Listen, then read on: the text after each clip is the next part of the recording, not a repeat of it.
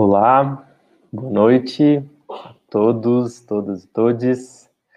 É, meu nome é Gregório, para quem não me conhece, eu sou artista, professor do Departamento de Artes Visuais da Universidade de Brasília, curador do Festival Desenho Vivo e tenho a grande felicidade de anunciar a abertura oficial deste festival neste momento.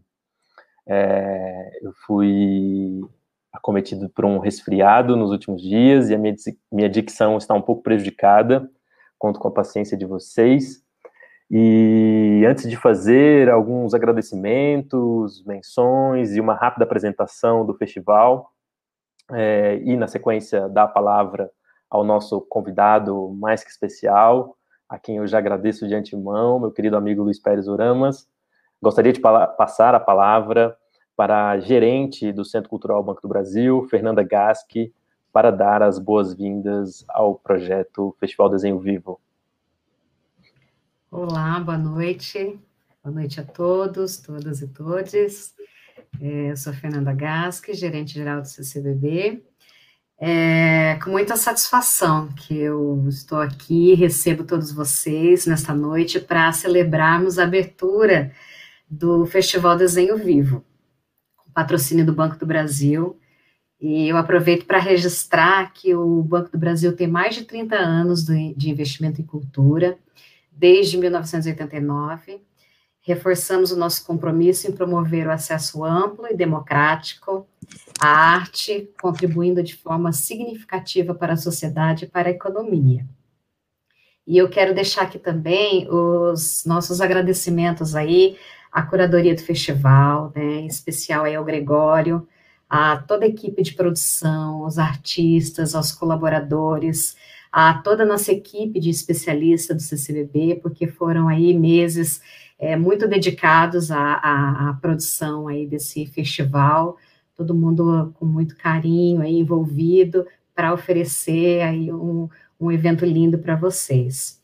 É, em nome do Banco do Brasil, agradeço a presença virtual de todos, em especial aí da nossa estrela da noite, né, o Luiz Pérez Oramas, que vai aí nos brindar com todo o seu conhecimento. Então, é, gostaria de dividir com vocês aí essa alegria de, de dar como aberto e iniciado aí o nosso festival. Boa noite a todos. Obrigada. Obrigado, Fernanda. É, eu também agradeço. É, antes ainda dos agradecimentos, gostaria de é, agradecer e lhes apresentar a equipe de tradução em Libras que nos acompanhará ao longo dessa transmissão. É, muito obrigado, Virgílio e, Gle Geise. É, então, é, enfim, os agradecimentos, né? Enfim, queria agradecer muito ao Centro Cultural Banco do Brasil pela realização e o acolhimento deste festival, desse projeto e ao Banco do Brasil pelo patrocínio.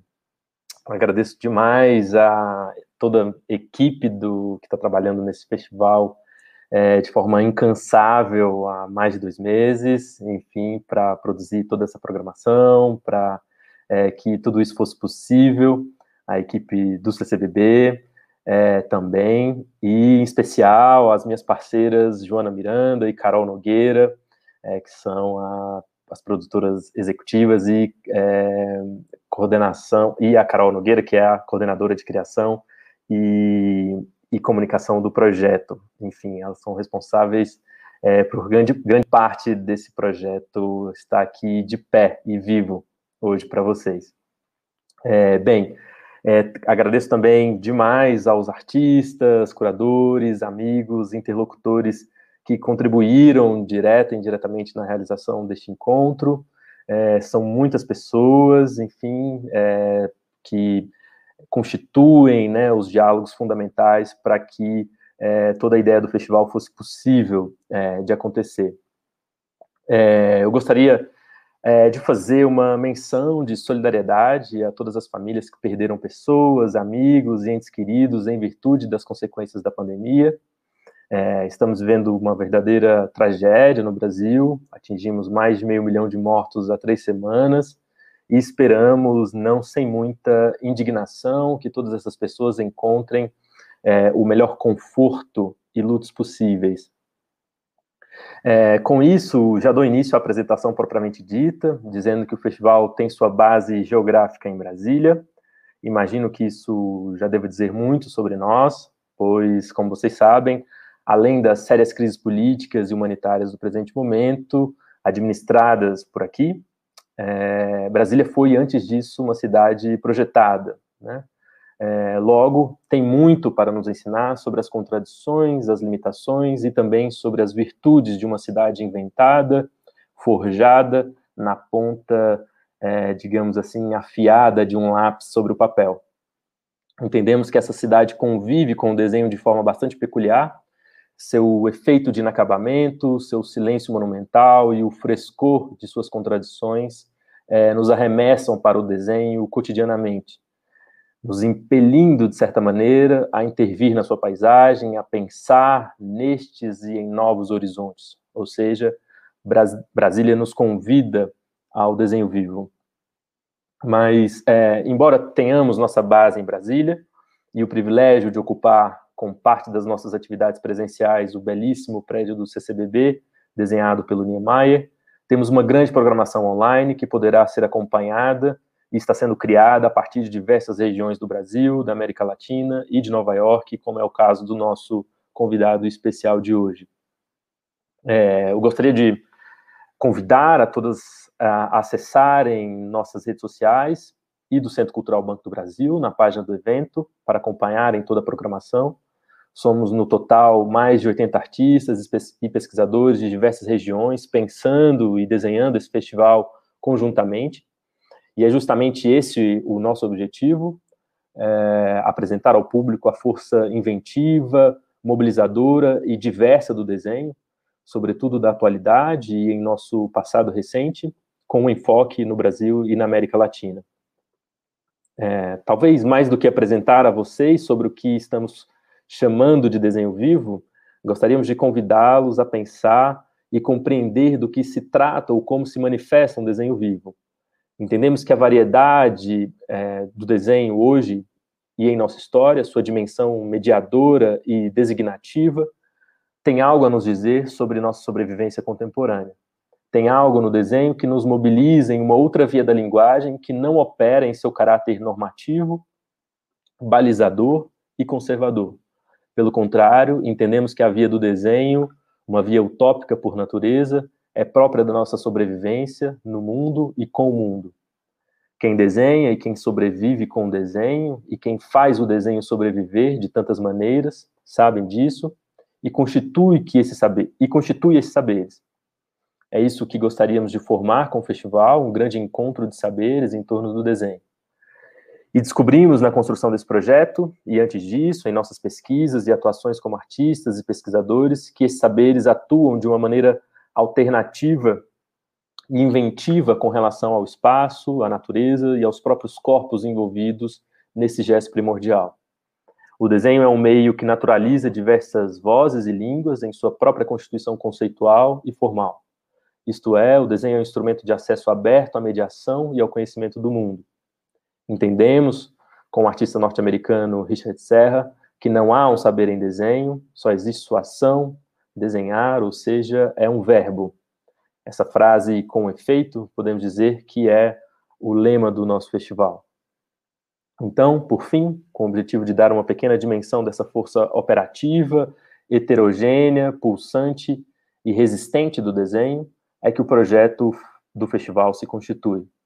E não é nada mais do que isso, uma mostra da diversidade e da força que o desenho ocupa hoje em nossas vidas cotidianas. Nós criamos com esse projeto uma programação híbrida que desse conta das necessidades do presente momento, com uma parte das atividades ocorrendo presencialmente nos jardins do CCBB, com ateliês livres conduzidos por cerca de 20 artistas de Brasília, a quem eu agradeço demais pela disponibilidade. É, registro que todas essas atividades seguirão um protocolo de segurança de distanciamento social, higiene bastante exigentes e respeitosos com todos os participantes. As vagas são também, infelizmente, bastante limitadas devido às mesmas condições. E as inscrições para essas atividades são prévias, com, um dia, com uma semana de antecedência, pelo aplicativo é, Eventim. Além dos ateliês presenciais, um conjunto de seis webinários com convidados de diversas partes do Brasil vão conduzir uma, uma série de discussões sobre o desenho, articulado a temas desenvolvidos pelos próprios convidados. Agradeço nominalmente as coordenadoras desses núcleos, a Ana Kiefer, o Atila Regiane, é, a Terena, Maria do Carmo Couto, o André Sandoval, a Estela Barbieri e o Fernando Vilela, que estão trabalhando há mais de um mês é, em torno dessas questões, e a todas e todos os artistas e interlocutores escolhidos por eles para o desenvolvimento desse trabalho. É, o material desses núcleos será apresentado nesse conjunto de webinários, portanto, e ficarão é, e ficará todo disponibilizado online de forma gratuita e poderá ser acessado é, em todas as redes do festival. É, teremos ainda uma belíssima mostra de animação curada pela artista de Brasília Thais Cochino, a quem também eu agradeço muito pela parceria, pela seleção dos filmes em curta-metragem de diversas regiões do Brasil e também pela produção da mostra. A Thaís fará uma série de encontros virtuais para os debates sobre os filmes com as diretoras e artistas, é, que ocorrerão sempre às sextas-feiras é, em nosso canal do YouTube e no canal do YouTube do, do Banco do Brasil. Uma programação musical também é, compõe e nos acompanhará é, ao longo do festival. Dia 18 temos um show dedicado ao Nordeste brasileiro, chamado Sob o Céu Nordestino, proposto e conduzido pelo talentoso amigo, poeta e músico Túlio Borges, com o Quinteto de Cordas da Paraíba e convidados. É, um outro amigo, o Stênio Alves, também artista e produtor cultural em Brasília, conduzirá uma série de ambientações musicais nos jardins do CCBB aos, domingo, aos domingos deste mês de julho. Bom, e por fim, é, sem mais delongas, o festival tem a grande honra de fazer sua abertura ouvindo, conversando e apre aprendendo sobre essa vida do desenho, sobre nossa vida com o desenho e como desenho, com quem é um grande estudioso propriamente e justamente da sobrevivência das imagens, um curador admirado, um poeta, como ele prefere e merece ser chamado, que dispensa apresentações. É, eu convido a palavra e a mesa, Luiz Pérez Oramas, é... Então, Luiz. me olham aí? Obrigado, Gregório. Tá bom? Sim, escutamos bem. Tá bom, maravilha. Bom, boa noite a todos. É, eu queria hoje agradecer a Gregório Soares, ao Festival Desenho Vivo e a todos vocês esta possibilidade de estar aqui de longe, virtualmente, divagando é próprio uma divagação, uma deriva sobre assuntos de desenho e vida. Né? Gregório eu nos conhecemos desde 2012, quando coincidimos na 30 Bienal de São Paulo, eu na curadoria, ele no magnífico time educativo que dirigia a nossa queridíssima Stella Barbieri, que, como o Gregório acaba de, de dizer, faz, faz parte do, do, festival junto a Fernando Vilela. Desde então, nós correspondemos, com frequências aleatórias, eh, mas com essa certeza misteriosa da amizade, aquela certeza da profundidade dos afetos que levam necessariamente também correspondências, pensamentos, coincidências que não têm nem precisam muita explicação. Ele é responsável dessa extravagância de me colocar aqui falando de assuntos que aparentemente não têm muito a ver com desenho eh, vocês verão, será uma deriva. Eh, esta fala é também uma fala de acidentes, sobre os acidentes. Eh, eu acredito na uma história da arte encontrada, uma história da arte ready-made, para, para, se falar. Não? Quer dizer que uma história da arte feita de encontros generativos, poligênicos, heteróclitos, de ideias, de formas, patos, de formas afectivas, de afetos, de objetos. Quando Gregório me convidou para esta fala inaugural, eu acabava, estava uh, a ponto de acabar a escritura de um ensaio bastante esquisito, estranho, acidentado, uh, bastante também resultado do acaso e junto ao acaso também eh, de algumas das minhas obsessões. Obsessão ou frequentação insistente daquela cena do menino antigo, adolescente, que se acha em frente da fonte de água, entanto, enquanto a ninfa Eco tenta infrutuosamente de falar para ele de uma voz que retorna incessante hacia ela mesma, com o resultado dessa diferença, desse desencontro, daquele não encontro que é a morte metamórfica de ambos, Narciso, quando afinal ele se reconhece na fonte, Eco, quando ela se transforma em pedra. Não? Como nós chegamos aos reptiles desde essa fábula é uh, o assunto mesmo dessa um, história de acidentes e eu espero da, da nossa conversa, não? quando eu, eu, vou fazer um resumo desses argumentos. É, esse é um texto que vocês poderão ler no catálogo do festival. É, mas antes de entrar na, na matéria precisa desse texto acidentado, eu destacaria o fato que a fábula de Narciso e Eco é, Luiz? Tem dois caras. Fala, sim. Alô? Luiz, você me ouve? Sim, perfeito. Nós, nós perdemos boa parte do início né, desse. Né, os últimos dois minutos ficou falhando bastante a sua conexão. Será que o, será o movimento daqui? É, eu acho que é de você, porque todos nós aqui conseguimos. É, está, está boa a conexão. Agora tá bem? Continua falhando um pouco. Hum, estranho, hein? Eu estou bem na. Bom, continua. Vamos tentar aí. Vamos tentar seguir? Sim.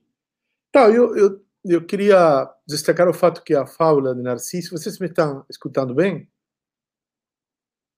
Ok. Seu Virgílio fala que sim.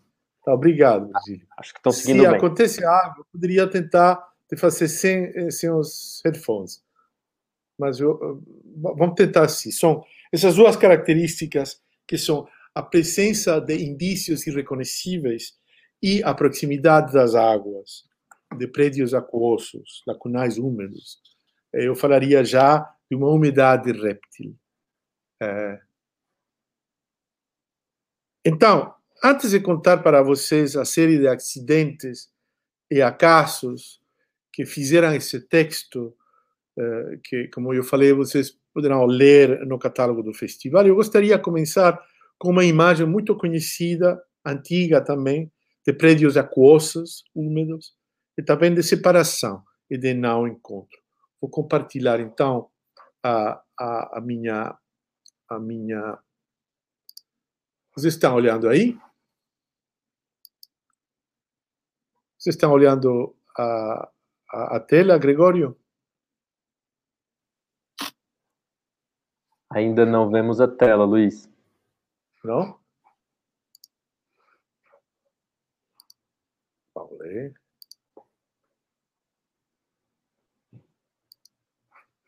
compartilhar. Deveria aparecer aí, não? Nada? Gregorio?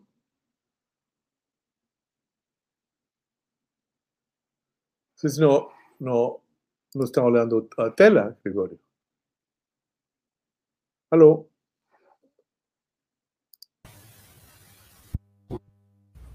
Eu consigo ver. Virgílio, você está olhando?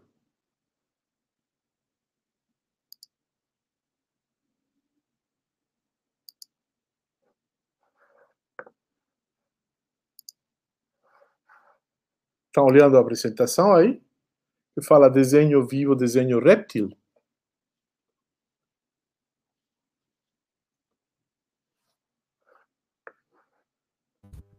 Alô? Estou conseguindo ver perfeitamente.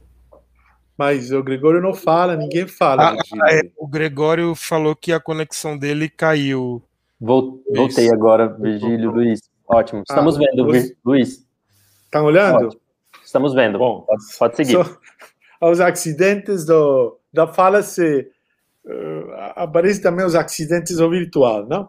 Enfim, vocês reconhecem nesta imagem aqui a Tempestade de Giorgione de Castelfranco, um quadro pintado em 1508, um quadro fascinante, também conhecido como A Cigana e o Soldado. E como os ciganos são nômades, eu gosto particularmente desse título, ainda que eh, ela não seja aquela ninfa nômade do Abi Barbour, esta cigana faz parte das errâncias das ninfas, das ninfas errantes da arte ocidental. Mas eu gostaria de destacar no começo o fato que a transversalidade que define a separação do soldado com relação à ninfa, cigana e maternal, com uma fonte de água no meio, um pequeno rio, no sentido da vertical do plano, se opõe também dois, uh, duas figuras serpentinas, duas serpentes, duas formas reptiles.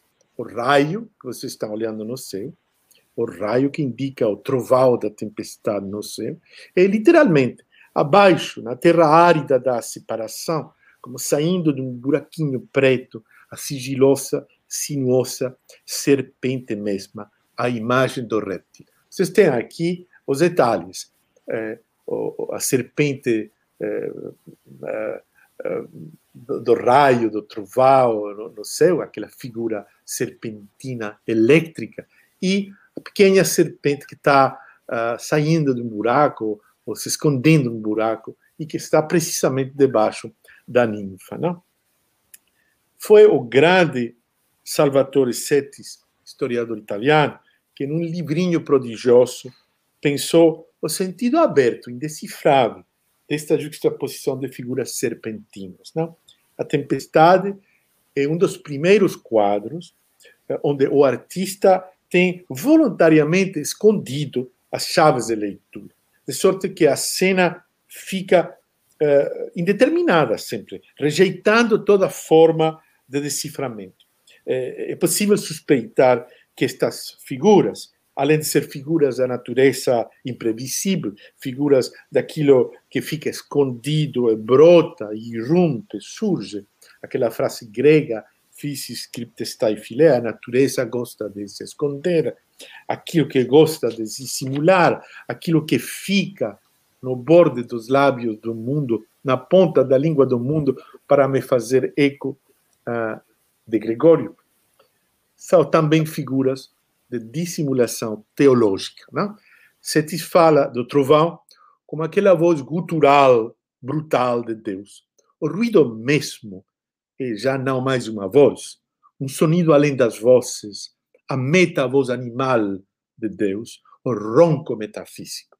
Entanto, enquanto a serpente é o diabo, o mal, a figura edênica do fim do paraíso. Mas para nós, em termos desta lógica figural que sobrepassa as vozes, rebassa as palavras, a serpente é o rastro, o rastreio, o sonido réptil da fricção do vivo e da terra, não? aquele serpentino. O sonido da fricção do vivo e da terra me lembrava outro dia, Gregório, durante as nossas conversas preparatórias, e também o sonido do lápis contra a superfície do papel, o cesseu, o sussurro. Cesseu é uma, uma palavra espanhola andaluza, não sei se existe em português, o sussurro daquele galo, o ramo, com a ajuda do qual o Giotto menino desenhava sobre a areia na biografia de Vasari. Desenho vivo, mas também energia, raio, trovão. Até aqui, então, esta digressão introdutória, já nos começos. Em realidade, tudo começou porque eu tenho a fortuna de ter nas paredes do meu escritório, em casa, duas gravuras. Uma delas é um pouco como um amuleto, como uma imagem guia. Não? Se trata da estampa número 20 da tauromáquia de Goya, titulada em espanhol ligereza y atrevimiento de Juanito Apignani en la Plaza de Madrid. É uma imagem que eu tenho comigo faz muito tempo. Até escrevi um longo poema em 1994, onde eu coloco o Juanito nascendo na mesma fecha de meu nascimento, não? Eu tenho pensado muito nesta imagem. O fato que, seja estrategicamente ou seja acidentalmente, das 40 estampas da edição final da Tauromáquia de Goya, esta ficou no centro exato do conjunto. Eu poderia falar aqui o tempo todo sobre esta imagem, é, mas o que eu gostaria de destacar é que eu considero esta imagem o equivalente dentro da obra de Goya da figura do Narciso. Juanito, na altura do seu salto, é mesmo o Narciso de Goya. Ele se mira, ele se olha na sua sombra. E a sombra, como reflexo na água, é um índice, um índice, um rastro de uma presença, presença de si mesmo, onde ele não pode se reconhecer. Essa confrontação do olhar e do índice, do olhar e do indício, da mirada e da sombra, da mirada e do reflexo é, como o pessoal sabe muito bem, uma conflagração letal na fábula de Narciso. Ainda mais, Juanito Narciso fica se olhando na sombra híbrida que compõe um monstro, à la vez a sombra do touro e a sua própria sombra. Como a água da fonte, o touro é physis, natureza, energia. Como o gravador Goya, aquele que desenha sobre as sombras do Nanquim, Juanito se assegura do burilho, lápis, vara que ele clava sobre a areia, como Giotto menino, desenho vivo. Eu poderia acrescentar o seguinte: poderíamos estabelecer uma correlação mitográfica, não? Entre Narciso e outra fábula escópica, outra fábula de olhares, aquela de Perseu combatendo a Gorgona. O Jean-Claude Vernon lembra que Gorgo, a Górgona, é uma máscara mesmo. Ela produz efeito máscara desde o instante em que ela nos olha. Petrificação, como aquela da ninfa Eco, convertida em pedra, não? O rosto de Gorgo, escreve Vernon, é uma máscara. O rosto de Gorgo é o outro o dobre de nós mesmos, o estranho, em estado de reciprocidade com nossa figura, como uma imagem no espelho. Aqui eu estou ilustrando a Górgona com uma belíssima instalação, performance, fotografia de uma situação de meu amigo, o artista brasileiro Nino Cais. Foi esta obsessão pessoal, e eu agradeço a Nino que, que me permitiu uh, apresentar para vocês estas imagens. Não? Eh, foi esta obsessão pessoal pela iconografia do Narciso que me fez pensar um dia, surfando na web, que outra gravura antiga, colocada em venda como uma imagem anônima, representava também a fábula de Eco e de Narciso. Então, essa é a gravura, uh, que as duas gravuras que eu tenho hoje. Eu tinha um tempinho procurando alguma gravura de um artista flamenco ativo na Roma do século XVII, eh, chamado Hermann van Swanveld. Eu tive a impressão que esta gravura, além de ser a representação da fábula do Eco Narciso, você está olhando uma menina aí escondida que está olhando um menino que está ele mesmo olhando na fonte d'água. É, tive também a intuição que era mesmo uma gravura do Svanveld. Eu comprei ela pelo eBay bem barata então eu tinha ela ao lado do meu Juanito, o Narciso moderno e goiesco, pensando que tinha ao lado o Narciso de Ovídio e clássico. Mas eu estava muito errado.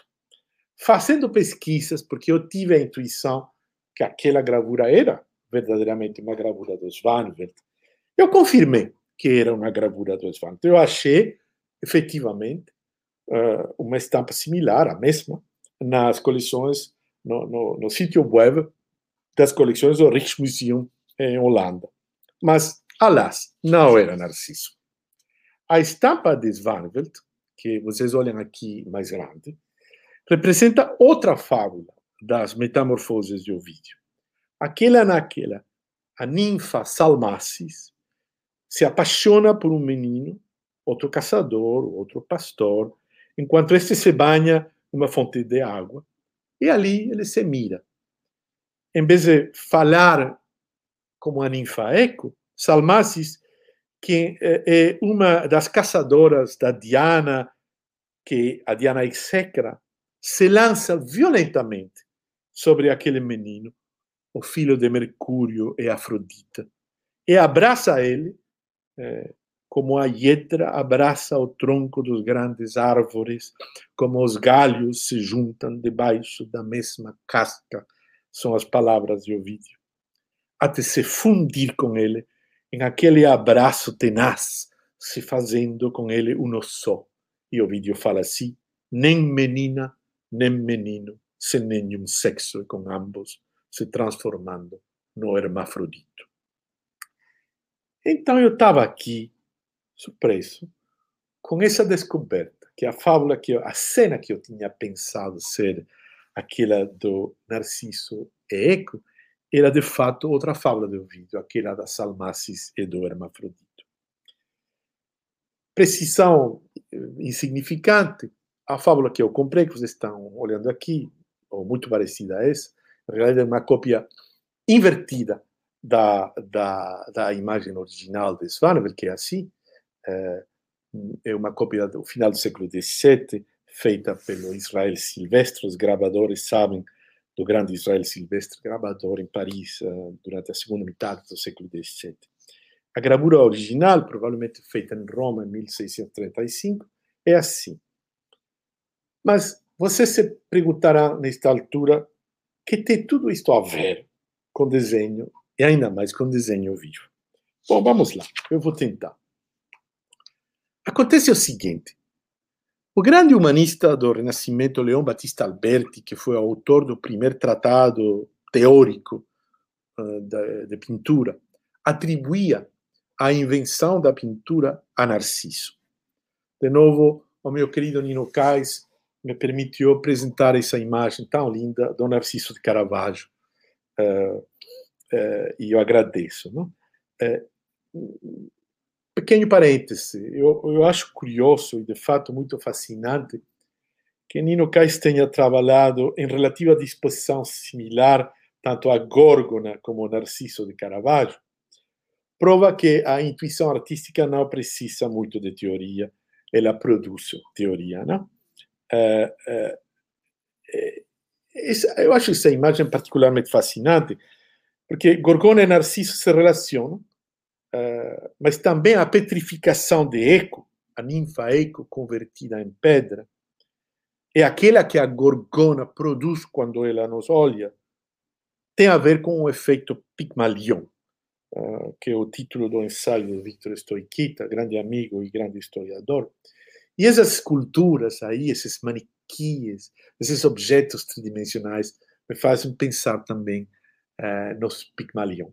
Mas, enfim, vamos voltar ao nosso Alberti, eh, quando ele fala que a pintura consiste em abraçar com arte a superfície de uma fonte.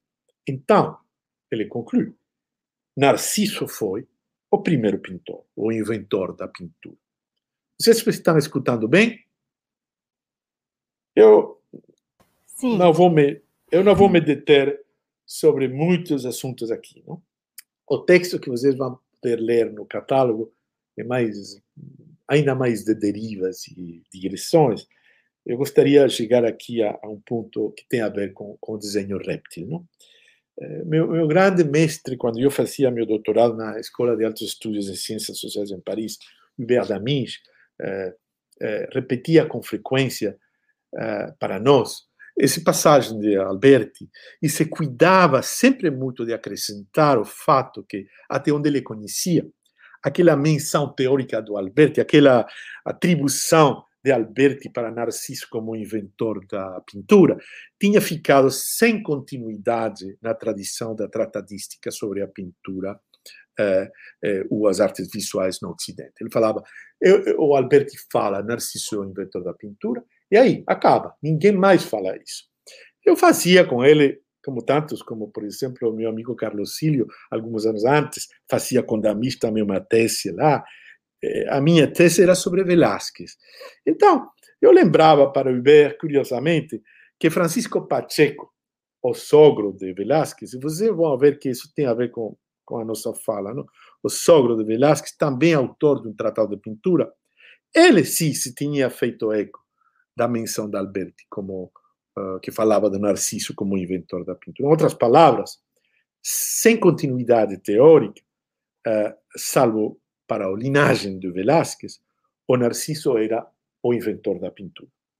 Também é verdade que aquela primacia do Narciso tive, se não na teoria, sim na prática, uma imensa fortuna, uma imensa e inúmera proliferação. Até hoje, a imagem de Narciso surge, prova, o Nino Cais, funge como uma das grandes imagens reguladoras dos poderes da imagem, como imagem teórica de certa ideia da pintura, de certa ideia das artes visuais. Qual é essa imagem teórica? Com frequência a gente esquece o fato fundamental que a fábula de Narciso não é só a fábula de Narciso, ela é a fábula de Eco e de Narciso.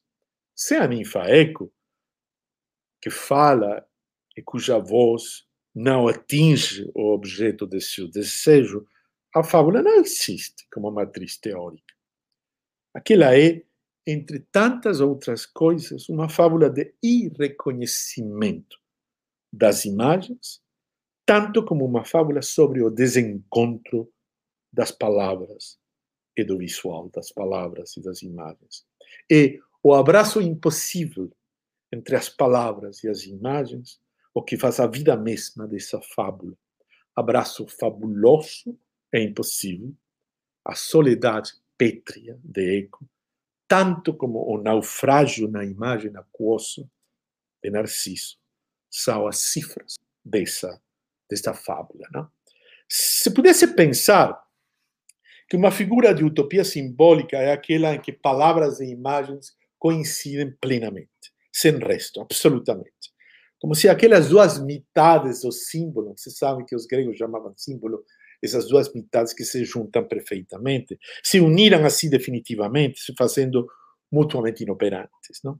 Mas é dessa mesma impossibilidade do que fala a fábula de Eco e do Narciso. Fábula do símbolo roto. A partir dessa fractura secular, surge um campo de trabalho infinito para se comensurar palavras e imagens. Um trabalho que nunca cessa, porque elas nunca verdadeiramente ou absolutamente se encontram. Mas o abraço fabuloso entre Eco e Narciso, que nunca acontece plenamente, é a cifra teórica de um fracasso.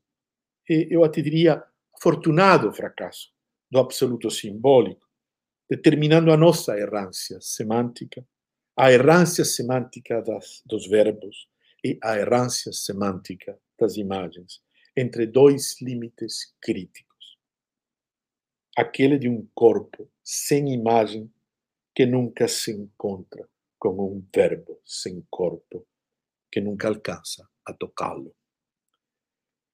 O assunto é bem mais complexo, mas eu vou ter aqui. Mas eu simplesmente lembrarei que o Narciso se apaixona pela sua imagem, precisamente enquanto ele não se reconhece em ela. Ao instante do reconhecimento, Narciso cumpre com aquele augúrio do Tiresias, quando ele nasceu, quando o Narciso nasceu, Tiresias falou, se ele se reconhece, ele morre. Bom, o acaso, e também a minha ignorância, fizeram que eu confundera a gravura do Svanevelt com uma imagem da fábula de Eco e Narciso.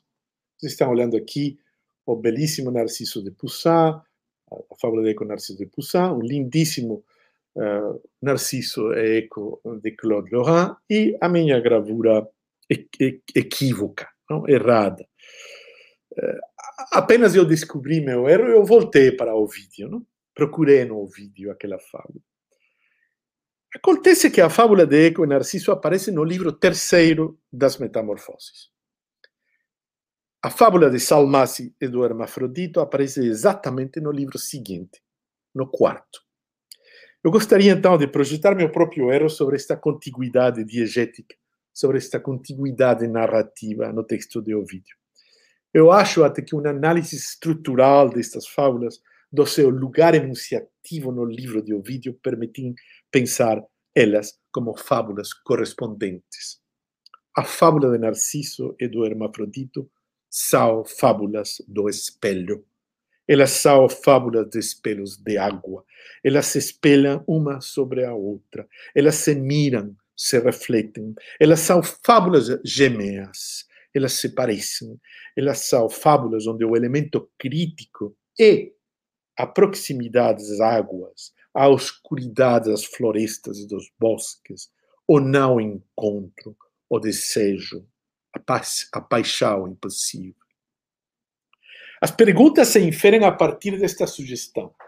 Seria a fábula do hermafrodito uma sorte de antirrelato de Narciso? Seria Salmacis uma contrafigura da ninfaico? Obvia, obviamente aqui o, o ancoragem interpretativo é a semelhança entre a cena do Svarmt e algumas das cenas representando a fábula de Eco e do Narciso, além da contiguidade narrativa diegética no livro. Não? Em outras palavras, a ancoragem da minha interpretação é meu erro mesmo, a minha própria confusão. Mas não completamente, porque elas são efetivamente fábulas espelho no texto de Ovídio. Então, Desde Alberti, não obstante a descontinuidade da hipótese de Narciso como inventor da pintura na tradição teórica, nós reconhecemos na fábula do Narciso um dos relatos reguladores do regime autorreflexivo da imagem moderna. Aquela imagem que se mira a si mesma, aquela imagem que é espelho dela mesma, se fazendo indiferente a toda voz, a toda palavra. A pergunta seria, então, se a fábula de Salmacis e do Hermafrodito pudesse indicar uma outra genealogia da imagem, um outro regime, se não aquele da mutação e da distopia do regime mesmo da imagem, regulado desde a fábula do Narciso, que ele continha desde o primeiro dia em estado de estéresis, quer dizer, de potência irrealizada. Primeiro, primeiro acaso, primeiro acidente, meu erro. Segundo acaso, segundo acidente, eu estava lendo o ensaio de Pascal Quignard enquanto escrevia meu ensaio sobre Salmacis, que é um ensaio para ninguém, agora para Gregório e para o Festival de Desenho Vivo, que faz muito feliz. Um ensaio que, em princípio, nada tem a ver com, com, com, com essas reflexões que eu estava lendo uh, ali.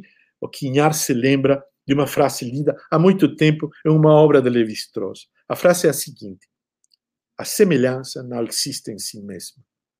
Ela não é mais que um caso particular da diferença. Aquele no qual a diferença tende ao zero. Eu acho maravilhosa a frase, não? Repito. A semelhança não existe em si mesma. Ela não é mais que um caso particular da diferença. Aquele no qual a diferença tende ao zero. O hermafrodito, personagem fabuloso e gêmeo distópico daquele outro personagem fabuloso, Narciso, seria assim o cúmulo de uma semelhança? Narciso não reconhece a identidade do idem, a sua identidade. Ele morre apenas, ele reconhece o idem na alteridade confusa das águas enquanto o eco se faz pedra como a pedra onde a sua palavra morre intocada. Eco desejava um absoluto simbólico, o abraço da palavra e da imagem. Salmacis deseja o símbolo absoluto, a cópula brutal das duas metades, a união absoluta com o hermafrodito. Mas de seu salto, de seu abraço fabuloso, só resulta uma identidade absoluta, um idem absoluto, idem de ambos duos que é rigorosamente absoluto alter, uma alteridade absoluta, o hermafrodito. Então, a fábula de Narciso, cuja descrição pelo Alberti às origens da pintura não teve continuidade teórica, salvo aquela exceção muito significativa do Pacheco, sogro de Velázquez. É, certo, mas a potência imagético-generativa dessa fábula tem sido verdadeiramente enorme. Ela chega até nossos dias conformando uma linhagem de cenas na vizinhança das águas e dos espelhos de água, das aporias do especular e da transparência. Uma dessas imagens é, sem dúvida, o célebre Déjeuner sur l'herbe de Manet, aquela ninfa desnuda frente a seus vestidos pretendentes, eles são pretendentes de seu corpo, tanto como é parte dessa mesma linhagem, a noiva desvestida pelos pretendentes, desvestida de seu corpo, desincorporada de seu corpo na transparência mesma e rota do vidro de Marcel Duchamp. O vidro de Duchamp tem tudo a ver com a noção matemática de coupure que o Duchamp rouba de Poincaré, o matemático.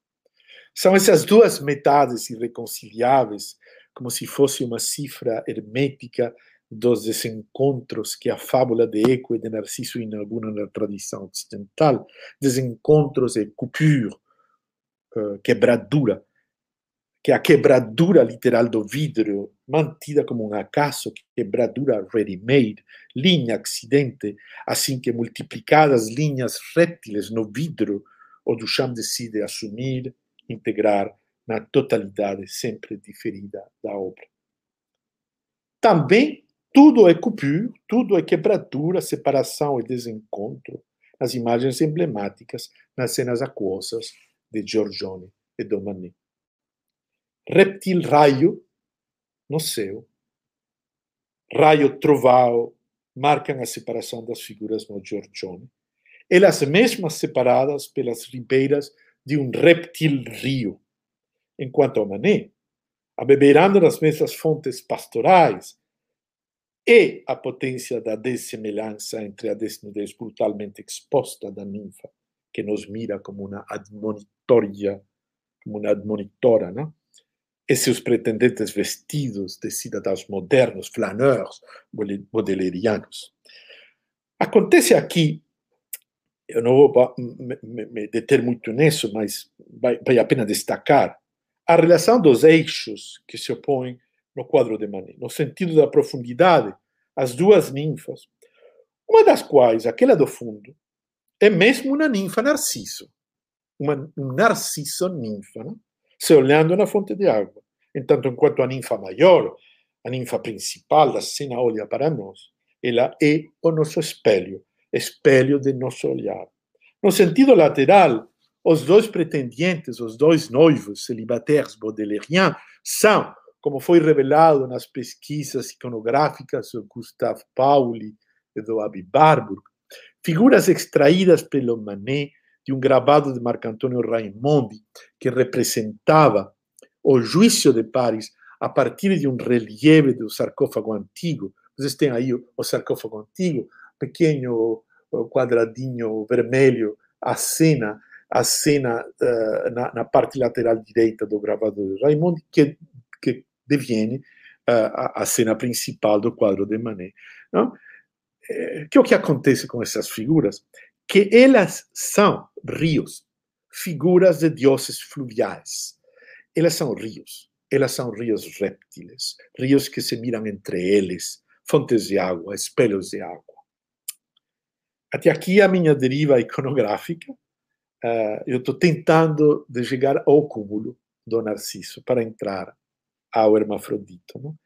Importa sublinhar que essa conjunção de olhares a partir das fontes de água literais ou transvestidas, dessas arqueologias transfiguradas uh, ou presenças especulares, responde diretamente às regulações narcísicas da imagem. São, sem dúvida, os filhos do Narciso.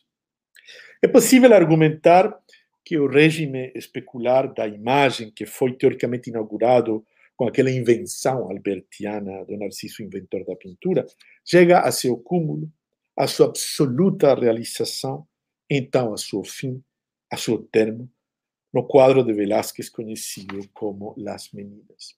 Quer dizer, bem antes do Manet, esse assunto tinha chegado a, a, a, seu absoluto cúmulo. Lá, para não nos deter muito uh, em outra das minhas obsessões, nós vemos finalmente como Narciso, nós nos vemos na imagem de outro. Para podermos ver assim, no espelho de outro, como reflexo de outro, as maquinações da pintura, a prodigiosa máquina do quadro tive que se cindir, de sorte que uma substituição de lugares pode ter lugar. Nos ver potencialmente no lugar do outro, um outro capital, ao mesmo tempo sujeito ordinário e sujeito político, uma substituição de soberanos, o soberano político substituído pelo soberano escópico moderno, de sorte que sua anterioridade, a sua precedência absoluta, real, do rei, do rei e ordinária do cidadão especular, espectador, inclusive desde a ressonância da sua ausência, desde a ruína uh, de seu esboço, permite-nos ver no outro, na imagem de outro, ainda mais, nos ver como lugar do outro, sem consequências letais. Aqui o Narciso não morre. Terceiro e grande acaso desses acidentes. Sucede que na sala do Museu do Prado, onde as meninas se expõem à vista do público, junto aos quadros de Velázquez, desde há mais de um século, se encontra, com frequência ignorado, invisível para as multidões que se atropelam frente à ópera-prima do Velázquez, salvo quando os guardias devem cuidar que eles, caminhando para trás a fim de se imaginar dentro do quadro, não corram o risco de tropeçar com a escultura comissionada em Roma pelo Velázquez mesmo, para a fruição de seu outro soberano, o rei Felipe IV, que representa precisamente o jacente filho de Mercúrio e Afrodita, Hermafrodito, dormendo seu milenário sonho de bronze. Eu nunca tinha pensado essa relação. Acidental é a história da arte ready-made, que essas duas imensas fábulas generativas se encontram aqui acidentalmente. O cúmulo do Narciso nas meninas e o hermafrodito, que não contempla o quadro, que dorme seu sonho. Esse hermafrodito do Museu do Prado, em efeito, uma cópia em bronze feita pelo Matteo Bonuccelli, que era um ajudante de Gian Lorenzo Bernini a partir do célebre hermafrodito da coleção do cardinal Scipione Borghese, que, vocês, que fica em Roma, na coleção Borghese. Não? Velázquez comissiona a cópia no segundo viagem a Roma, em 1648, para ser traída a Madrid, para ser traída até o Alcázar de Madrid, Palácio Real de Felipe IV, seu soberano. Aconteceu que quando eu tentei fazer um cut and paste da imagem do hermafrodito do Prado, eu fui para o site do Museu do Prado, eu tentei, eu baixei de fato a imagem, muita boa qualidade, que é isso que eu estou mostrando para vocês aqui, não? Eh, e eu fiz um cut and paste no meu texto que eu estava escrevendo, sem muita ideia para onde eu ia, um pouco na deriva réptil da imaginação teórica, não? É, aconteceu que o sistema Microsoft Word, que tem agora uma sofisticação dos algoritmos uh, impressionantes, como uma espécie contemporânea de Filóstrato, como uma máquina algorítmica de éfrases, de descrições, me dio com a imagem a seguinte descrição. Esse é o hermafrodito, o detalhe do hermafrodito, e isso aconteceu. A statue of a snake. Aí eu fiquei muito surpreso, não? Não. É, ninguém pode, em verdade, subestimar o acaso na produção de sentido, não? Uma história da arte redimida, uma história da arte encontrada como um objeto trouvé. Esse é um pouco meu desafio e meu programa. A ênfase, A possibilidade de oferecer sentido verbal às imagens é, sem dúvida, uma das grandes tradições vectoras da história da arte. Ainda mais, o artifício da descrição, o sofisma da descrição, desenha aquela galáxia onde orbitam sem nunca se encontrar, sem chegar a se tocar verdadeiramente, desde ao menos o anterior, absoluto e indeterminado que habita nos relatos de Ovídio, as palavras e as imagens. E mesmo o mundo, a partir da fábula de Eco de Narciso, aquele onde as palavras e as imagens se, se seduzem incessantemente, se aproximam, se distanciam, tentam vanamente desfazer comensuráveis, sem nunca, em verdade, alcançar a conjunção desejada e absoluta. O hermafrodito do prado não é a estátua de um réptil, a estátua de uma serpente, mas ele é, não cabe dúvida, uma belíssima figura serpentinata. O hermafrodito regula acaso, então, o regime das imagens serpentes. Hipótese. Das imagens réptiles. O hermafrodito é aquela figura que se desliza no mundo pantanoso das águas confusas, ali onde ele é assaltado pelo abraço de Salmacis, perturbando a estabilidade dos gêneros e provavelmente a totalidade do regime figurativo, manifestando em ela mesma aquele acópio neotênico, aquele acópio do que ele era antes, do que ela era antes de vir a ser. Aquele acópio neotênico e total, a fusão das polaridades generativas, genitais, como se fosse em realidade a figura alegórica de uma imagem puramente potencial. O acaso o acidente do algoritmo, a statue of a snake, uma estátua de uma serpente, a doação de sentido informática é certamente errada, que identifica a estátua de uma serpente no lugar do hermafrodito borghese, me faz pensar nas potências de deslizamento da imagem e da disjunção, o desencontro entre as palavras e imagens. As serpentes se deslizam, elas abraçam o Laoconte até a morte. Elas personificam o mal no Edém dos cristianos. Elas são serpentes ardentes e letais no livro dos números, curativas no bronze de Moisés e na vara de Esculápio. Elas espantam em aquela paisagem de Poussin enquanto estrangulam as suas vítimas. Elas imitam na terra árida, desértica, sobre a qual se sostiene a ninfa materna, aquela cigana veneziana, se fazendo o eco invertido e sombrio, o tremor do raio que anuncia no céu a tempestade de Giorgione. Eu vou chegando ao fim desta deriva. Vou então lançar uma serpente hermenêutica que pode se deslizar entre as fábulas de Narciso e do Hermafrodito. Maricagens pantanosas são os territórios das serpentes. Elas são também os terrenos destas fábulas. Ovídio escreve que, ao se reconhecer Narciso na fonte, suas lágrimas caem nas águas, e a turbulência sutil da fonte enegrece a imagem. Acho prodigioso. Antes de falecer, Narciso antecipa o Hermafrodito quando escreve o vídeo no seu estranho delírio, ele é condenado a ser amante e amado ao mesmo tempo. Tiresias fez o augúrio. Se ele se conhece, ele morre. Bem, Tiresias que eu voltei para meu vídeo. Tiresias tinha sido, lembra o vídeo, ao mesmo tempo homem e mulher. Tiresias antecipa também o hermafrodito, desliz réptil da fábula. Tiresias conhece, disse o vídeo, o prazer de ambos sexos. Aconteceu um dia que Tiresias interrompeu a cópula, o coito de uma serpente com sua vara e imediatamente foi transformado em mulher.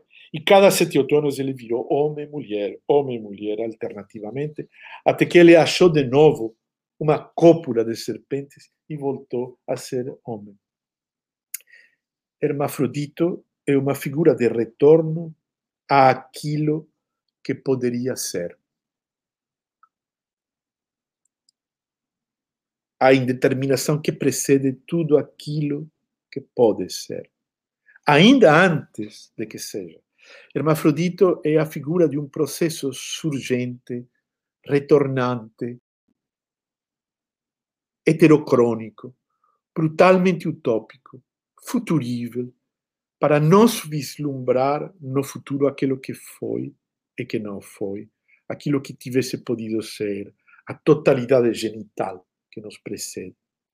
Se Narciso opera, inaugura um regime de figuras, um regime de imagens e figuras autorreflexivas, o Hermafrodito abre, inaugura um regime de figurabilidades, de figuras e imagens puramente possíveis.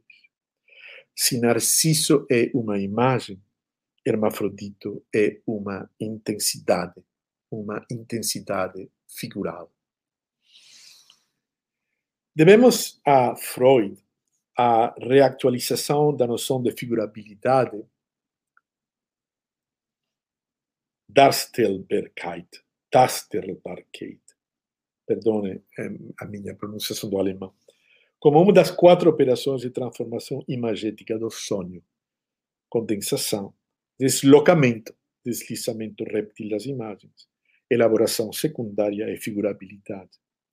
Mas muito antes de Freud, já o sonho é vinculado às virtualidades da imagem.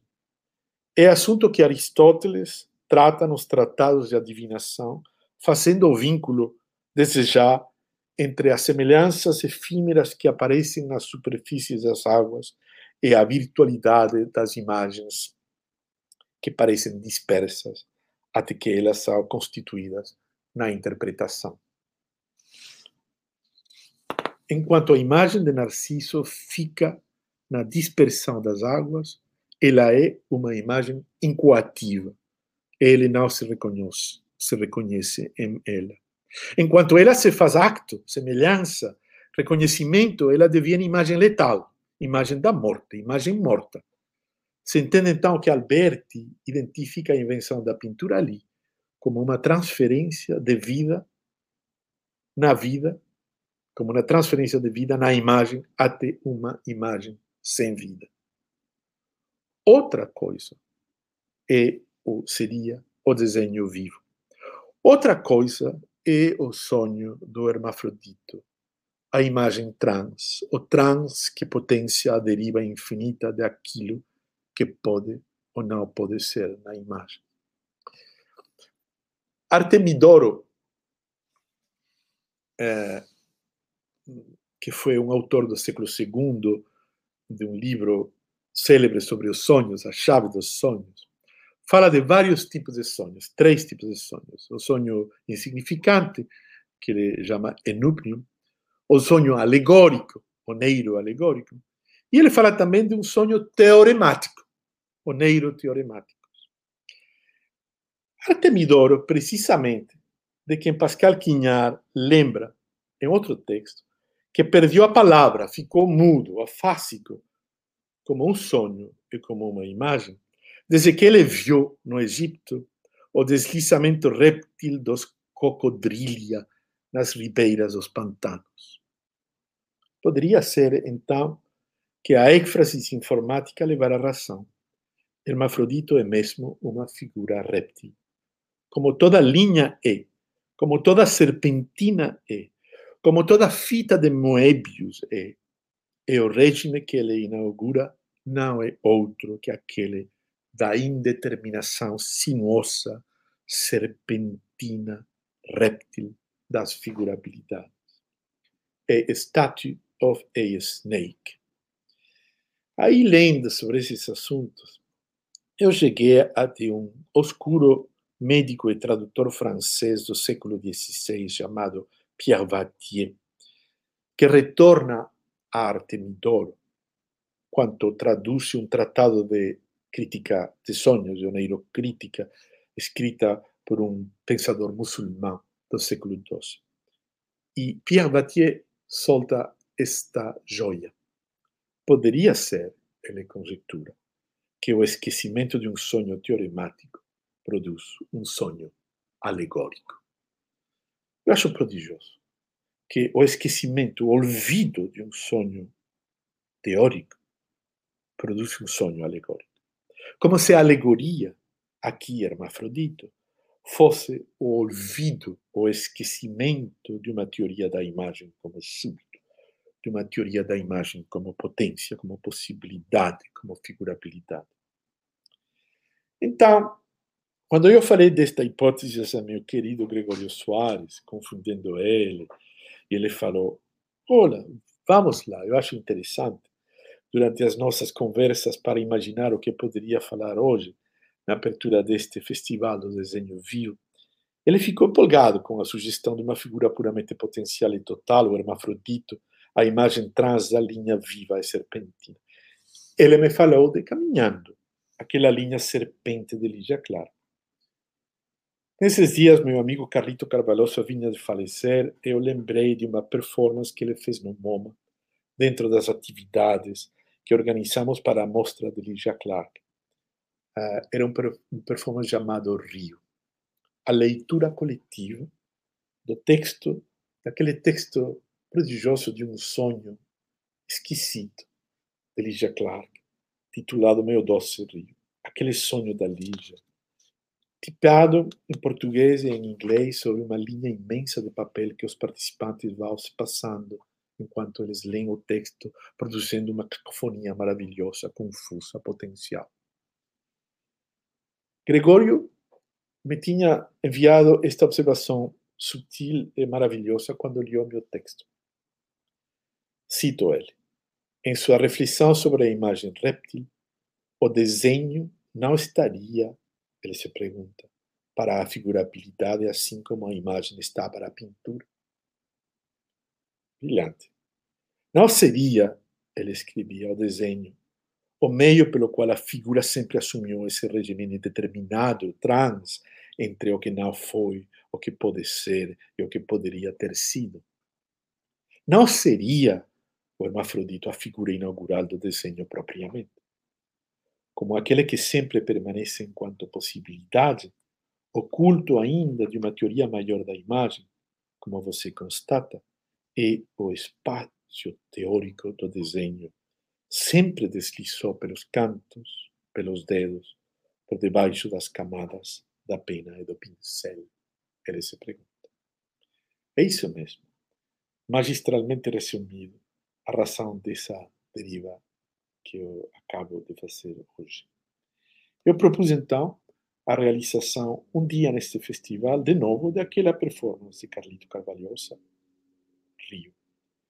Vou-me permitir concluir então a minha fala, já muito longa demais, e pido perdão a vocês, lendo as primeiras linhas do meu doce Rio de Lígia Clark, homenagem às linhas réptiles, homenagem a meu amigo Carvalhosa, homenagem a meu querido Gregório Soares, homenagem aos hermafroditos, às potências a imagens e, sobretudo, homenagens a vocês todos e homenagem ao desenho vivo. Esse é o texto da Lígia, eu vou ler as primeiras, a primeira parte. Numa época em que fadas e gênios habitavam o mundo, corria a lenda da existência de um gigantesco dragão que habitava o espaço e nele podia pousar. Eu me permito aqui uma aclaratória. Naquela cena da Eneida, das, das serpentes que acabam com o Laocoonte, em realidade são dragões. Os dragões são répteis, são serpentes. Sabia-se que no dia em que se em que se desse esse acontecimento, o mundo seria tragado pelas trevas. Noite e dia gênios, fadas e homens confabulavam, construindo defesas contra essa predição, o que nada valeu. O grande dragão pousou sobre o mundo, envolvendo em suas grandes asas. Os homens se abrigaram dentro do seu gigantesco corpo.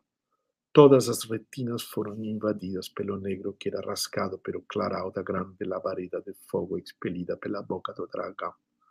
Anos se passaram, homens e mulheres morreram, outras crianças nasceram, respondendo às indagações das mesmas sobre um mundo que não chegaram a visualizar, as mais se contentavam em passar-lhes adiante uma antiga lenda. O mundo era um grande bicho não percebido pelo homem. Deixava construir sobre o seu corpo pequenas arquiteturas, cidades. Deixava navegar no seu mijo, que eram rios. Tragava tudo ao esboçar um bocejo ou um pequeno gesto. Com a abertura das pernas inundava cidades, destruía pontes que o homem reconstruía sem a percepção dessa totalidade mundo bicho que incorpora tudo no seu ventre. A nostalgia do homem de ser coberto, unificado no grande corpo.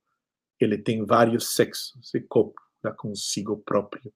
Dentro do seu peito habitava uma ave, pasto para um leão, que por sua vez habita ao seu ventre, ritual, festim, renascendo cada dia a ave para ser devorada pelo leão.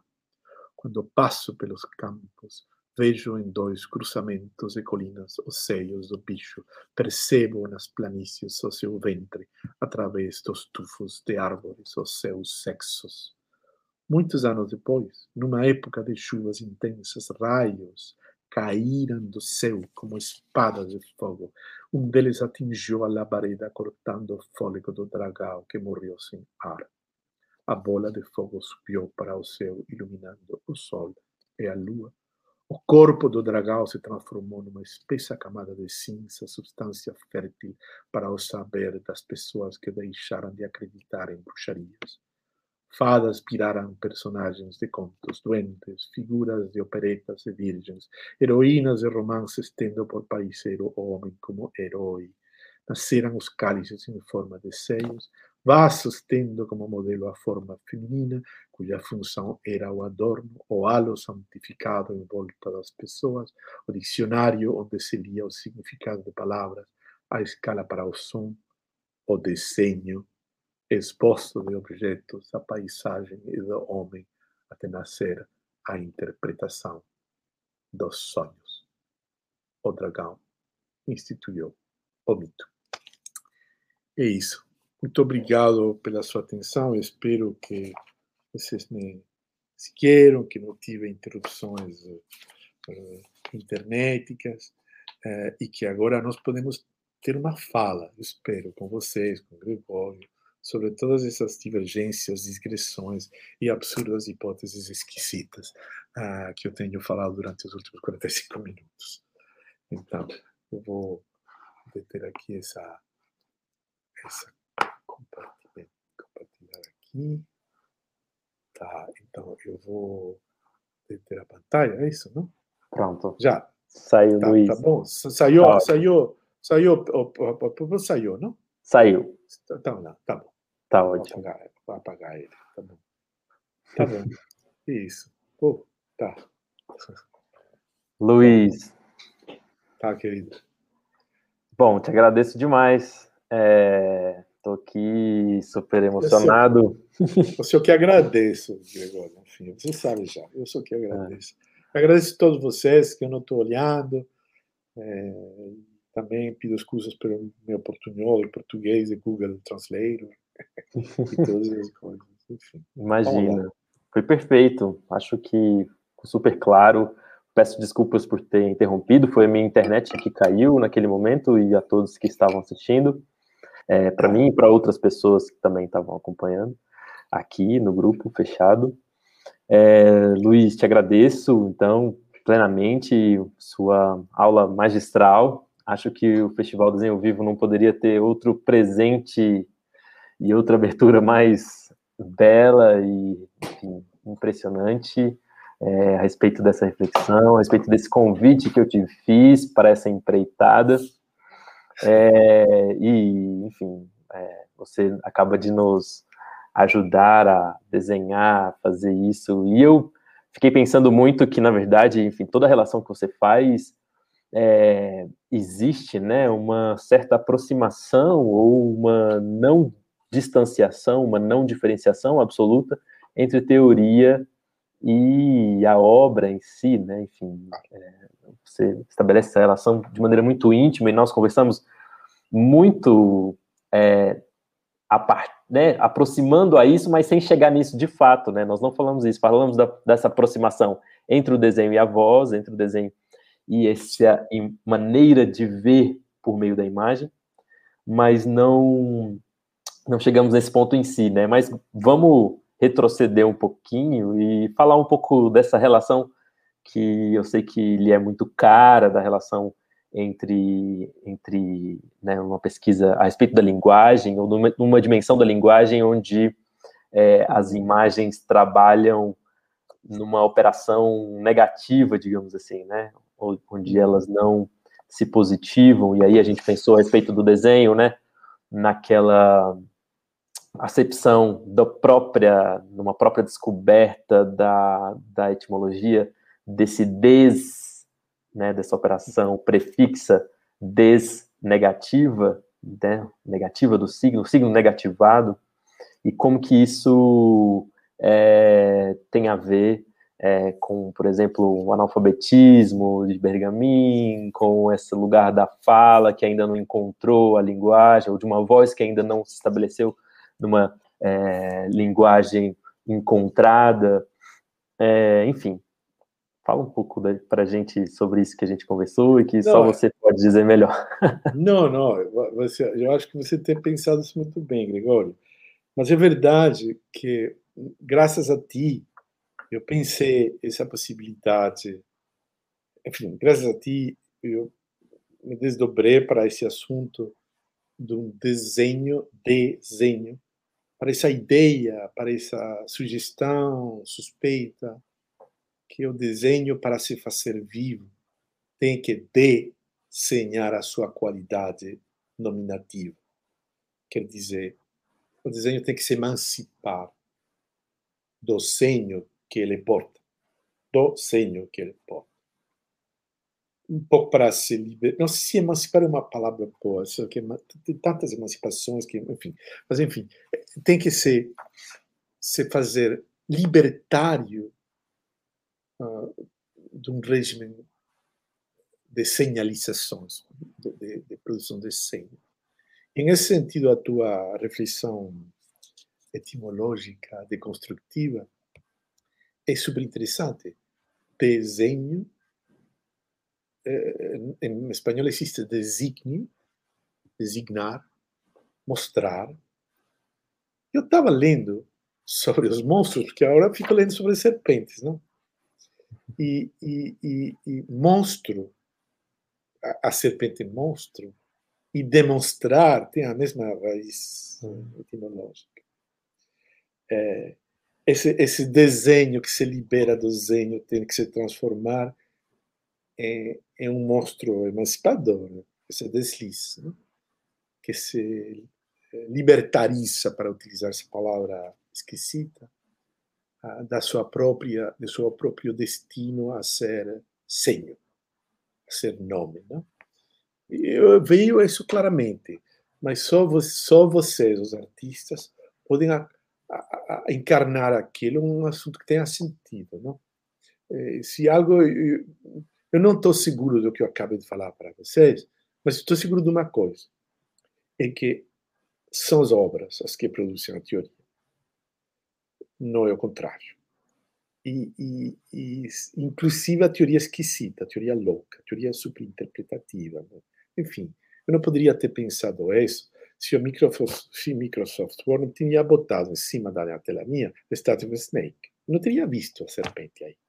E eu pensei, bom, se, se, se usa uma serpente, ah, tá.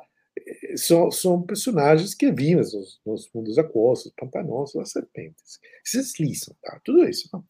Enfim, voltamos para o desenho que se libera, que se libera da, da, da compulsão do senho, não? Aí eu fiquei também pensando, uh, Gregório, é um assunto que tu me falaste, aquela do ruído que faz um instrumento de desenho, qualquer que ele seja, sobre o suporte, qualquer que ele seja. É, o ruído que poderia fazer aquele, aquele galho, não sei, queimado, que os homens rupestres utilizaram para desenhar aquelas imagens nas cavernas. Não? O ruído que o buril faz na, na, na prancha, não? o ruído lápis. Não? E aí, e aí, obviamente, a tentação é enorme e eu acho que também ela é enriquecedora de opor aquela distinção que o Bergamin faz entre palavra, entre a letra viva, a voz, a palavra viva, e a letra morta, e, e, e pensar também essa distinção no mundo do desenho, o desenho vivo, em contraposição com o desenho morto. Atenção, eh, não fazer um binarismo maquiavélico, porque eles se complementam, não? Mas eu estava obsessivamente lendo Quignard, porque eu acho que é meu filósofo preferido, ele não é filósofo.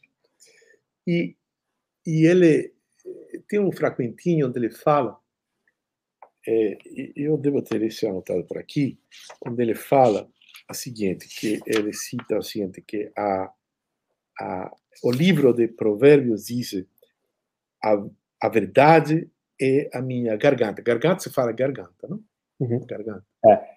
A verdade é a minha garganta que a medita. A verdade é meditada pela minha garganta. E aí ele se lança em uma digressão criativa para falar dessas eh, essa oposição entre uma uma voz gutural que está no guter que fica aqui e que não chega aos lábios. E ele fala que a, a voz escutada, retenida no silêncio, uh, escondida na proximidade das cordas vocais, é, enterrada cerca da maçada da, da da. E a voz sonora, labial, que forma o diálogo e que faz sociedade. Então, eu pensei que o ruído, o cesseu, o sussurro do desenho é uma variação dos ruídos guturais, dos ruídos que não, que não têm sentido, mas fazem sentido. Não? É, é, daquele, daque, daquela voz gutural, se, se a gente leva ainda para adiante aquela observação entre letra viva, letra morta, desenho vivo, desenho morto, o, o, o, o baixo contínuo desse assunto é o que fica na base material, uh, pré-labial, pré-nominal, pré-sícnico do desenho, pré-nominal, pré-vocal da voz. Aí tem outra reflexão a ser feita, que provavelmente não é tão, tão, tão pertinente aqui, mas que desde que eu, tu sabes, porque tu fizeste parte daquela Bienal que nós fizemos, todos juntos, com Estela e com André Severo, meu irmão, Deligny estava lá. E eu sempre fico pensando no Deligny. Porque eu penso, então, ninguém pode falar que os meninos autistas, que os seres autistas, e as imagens são seres autistas. As imagens não falam. As imagens são mudas. Elas são mudas, como Artemidoro quando vê os, as cocodrilhas. Elas são mudas. Os seres que não falam a gente não pode pretender que eles não possuem aquela voz cultural que não chega aos lábios. E que o Kinhar fala é, finalmente, o pensamento. Pensamento é essa voz que fica aí dentro, que ainda não chega aos lábios. Né? Então, aí, de pronto, encontraríamos uma reconciliação com o desenho ideia, que foi tão regulador de uma forma nominal da representação, com, com, com o desenho, com o desenho que comulga com a forma mais tácita da expressão, tácita no sentido de silêncio gutural. É, Quinhar fala uma coisa linda: a linguagem não é nossa, é, é, a linguagem é um estranho. Nós ouvimos essa linguagem no ventre materno e adquirimos essa linguagem em uma temporalidade progressiva laboriosa. mas prim, aquele primeiro ruído que ainda não amava é o fundamental. E aí, sim, a gente poderia ficar divagando, improvisando. Né? Desenhando. Desenhando também. Desenhando, certamente. Né? Sim. É, eu acho que essa muito essa divagação, esse e, e, a construção a partir do acaso que você tanto né, nos lembrou a todo momento na sua fala, é, tem muito a ver com o desenho, né? E tem muito a ver com essa própria sobrevivência do desenho, né? É impressionante como ele sobrevive mesmo na mudez, né? Mesmo no seu silêncio absoluto é, e na sua reclusão, digamos assim, né? Desempoderada quase, né? Então, uma coisa muito é, é, que nos impressionou muito no festival, né? E que, que surgiu um pouco a ideia de formular isso, esse encontro, é a, a, a força operativa e a diversidade dessa, desse conjunto de vozes mudas que Sim. operam por meio do desenho, né? Então, você nos trouxe né, todos esses elementos é, reflexivos né, e, e, metodológicos, ou seja, o que está acontecendo no desenho nos parece também algo similar do que está acontecendo na nossa reflexão sobre as imagens, né, o que vem acontecendo na reflexão sobre as imagens ao longo do tempo, né, e o modo em especial como você lida com isso, né? Eu acho, Gregório, aí para vocês têm uma, vocês em Brasil uma, voltando para a Lígia Clark, uhum. para outros, mas tu, tu, tu me lembraste caminhando. Caminhando, é uma, enfim, a obra da Lígia são três linhas: a linha orgânica, a linha do caminhante e a linha fio da baba antropofágica. Não é um acidente que quando ela descreve para ele Oiticica em 1974, essa linha, o carrete de linha que fica fio úmido e que sai não do ventre, sai da garganta. Sai da garganta, como aquela voz cultural, aquela linha úmida e eu sublinho a umidade réptil dessa linha. Não é um acidente, que é precisamente nesse momento que ela faz aquela afirmação absolutamente fundamental para o destino da arte contemporânea, quando ela fala: não é o corpo, mas a fantasmática do corpo o que me interessa. E aí nós estamos tentando falar de uma fantasmática da linha qual seria a fantasmática da linha, que é uma das forças de sobrevivência do desenho. E, e, aí tem muita. Mas o que eu quero falar é que vocês em Brasil têm. É uma caça, não? uma caça maravilhosa. É, como o acaso que, não sei, foi um acaso maravilhoso que em Florença, o Piero della Francesca e outros começaram a dar uma forma figurativa ao infinito. Um caso maravilhoso. Bom, vocês têm no Brasil uma, um, um assunto brutalmente fundamental, que são essas categorias, que realmente é, colocam a reflexão e a possibilidade prática ah, das artes visuais em um território realmente insólito, não? que são essas categorias de linha orgânica, uh, da, da, linha de caminhando, que é uma linha que se produz como desejo, de, de feita, de, de, ela, ela é desenho no sentido, ela se defaz, não? se corta, sem, sem adição de matéria, sem extração de matéria. E, e, e, finalmente aquela linha úmida que sai da garganta. Eu não teria, teria entendido que não é do ventre, mas da garganta onde essa linha fantasmática do corpo sai, até que eu leio o Quinhá. Sai daí, desse lugar mudo, desse lugar onde fica a voz cultural. Daí essa linha. Como sobrevivendo a essa, a essa mudez. Né? E, e, e, então, a linha que Carlito utiliza no Rio é o desejo da linha uh, de caminhada. É um papelzinho cortado sobre o que ele escreve, esse sonho absurdo, maravilhoso, uh, não sei como qualificar ele, do meu livro. E isso dá um campo de sobrevivência, é exatamente essa palavra, um campo de sobrevivência realmente maravilhoso para a prática, para as oficinas.